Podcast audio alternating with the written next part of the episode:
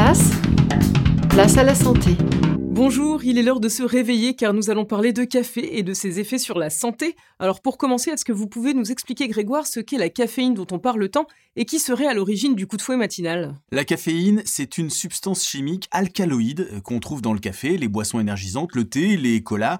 Après absorption, la caféine est à son maximum d'activité dans notre corps entre 15 minutes et 2 heures. Ça va baisser après 3-4 heures, c'est différent chez chacun d'entre nous. Au-delà de redonner un peu d'énergie, est-ce que le fait de consommer du café a des avantages Ça a des avantages d'abord sur notre cerveau. Ça réduit la sensation de fatigue, ça augmente la vigilance, ça améliore les temps de réaction. Et puis cette caféine, eh bien, elle augmente les effets des médicaments antidouleurs parce qu'elle a elle-même des propriétés antalgiques.